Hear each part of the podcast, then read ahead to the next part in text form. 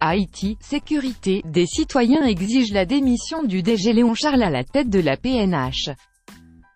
La montée de l'insécurité, le kidnapping, la passivité de la police nationale face à la puissante montée des gangs en Haïti, sont entre autres les preuves irréfutables d'une quelconque incompétence de la direction générale de la PNH.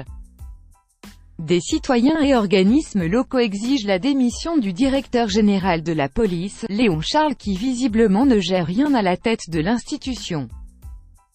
Presque trois mois depuis l'assassinat du président Jovenel Moïse, la police nationale et la justice n'arrivent toujours pas à progresser avec l'enquête. Quoique l'incompétence de cette institution s'est longtemps révélée mais l'assassinat du premier citoyen du pays en sa résidence est la goutte d'eau qui a fait déborder le vase.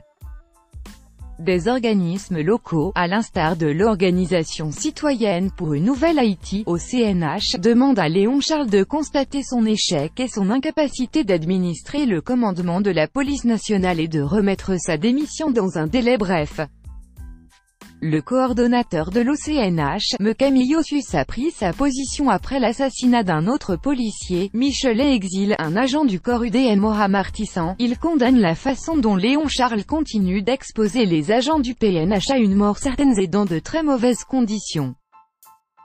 D'autre part, des agents de la PNH qui périssent constamment sous les flots de balles des bandits au cours des opérations, se révoltent. Le syndicat de la police nationale, SPNH, exige aussi la révocation de Léon Charles, directeur général de la police.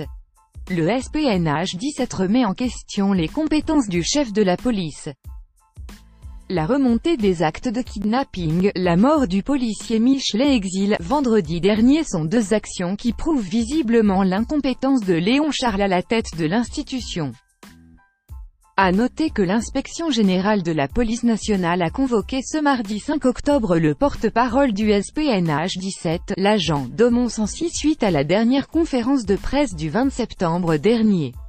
Conférence de presse au cours de laquelle l'agent de police avait dénoncé le DG de la PNH qui persécute les policiers membres du syndicat.